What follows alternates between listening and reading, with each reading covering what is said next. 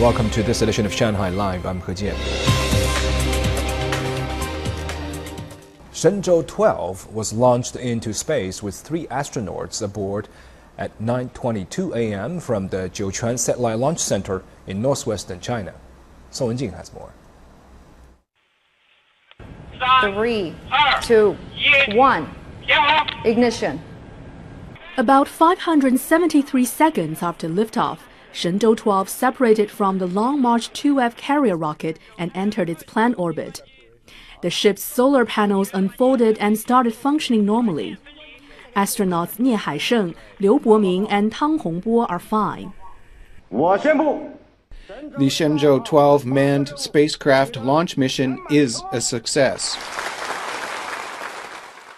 At 3.54 p.m., Shenzhou 12 docked with Tianhe, the core module of the country's space station. The cargo spacecraft Tianzhou 2 had docked with Tianhe on a previous mission. The launch and docking process took approximately 6.5 hours. Scientists installed a locking device on Shenzhou 12 so that it would remain docked with Tianhe. The spacecraft has an active docking device. The docking ring has three locks that will stretch out. There are three matching devices on the passive docking structure. They will work like door locks. When the two spacecraft meet, the locks will be activated on the docking ring.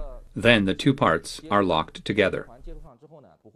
The three astronauts entered the Tianhe core module at 6:48 p.m. and will stay in space for about 3 months. They will begin assembling the space station, go on spacewalks, and perform maintenance tasks on the space station. Wenjing, Shanghai Live. Scientists from the Shanghai Academy of Space Flight Technology have worked for more than three months, contributing to the launch of Shenzhou 12. They helped develop the docking system as well as power and communications subsystems. Song Wenjing has more. Since the Shenzhou series of missions began, spacecraft have docked to Tianhe a total of 10 times, including 5 times with astronauts abroad. The Shenzhou 12 spacecraft weighs 8 tons and is docking with the 30-ton Tianhe. Shanghai scientists installed controllable dampers to ensure the two connect without damaging one another. With the controllable damper, the Shenzhou 12 will dock smoothly with Tianhe. It won't be like crashing into a wall. According to the mission, the three astronauts will stay in space for three months. Scientists say the space station will have an adequate supply of power. 可以提供一千四百瓦的对接功。 The space station will generate 950 to 1,400 watts of electricity. For space to Earth communications, the Shenzhou 12 has a new voice link channel. Previously, communications between spacecraft and the station had to be relayed through the control center on Earth. Now astronauts will be able to communicate with one another directly while in different parts of the spacecraft or on the space station. Song Wenjing, Shanghai Live. Never download uncertified payment apps. The Shanghai police are reminding residents to abide by this principle under any circumstances, as they have cracked down on two groups of suspects who defrauded people by conning them into downloading and using payment apps. Lei Shuran has more. In March, cybersecurity officers in Shanghai located a group of suspects who posted escort services on their social media accounts, mostly on WeChat Moments. It turned out that they were actually committing cyber fraud. Anyone who requests the service has to set up an app for payment. Victims were told they needed to set up the app and check into a hotel room before services would be rendered. They were also instructed to pay first on the app, which would hold the funds behind password encryption until after the service is delivered.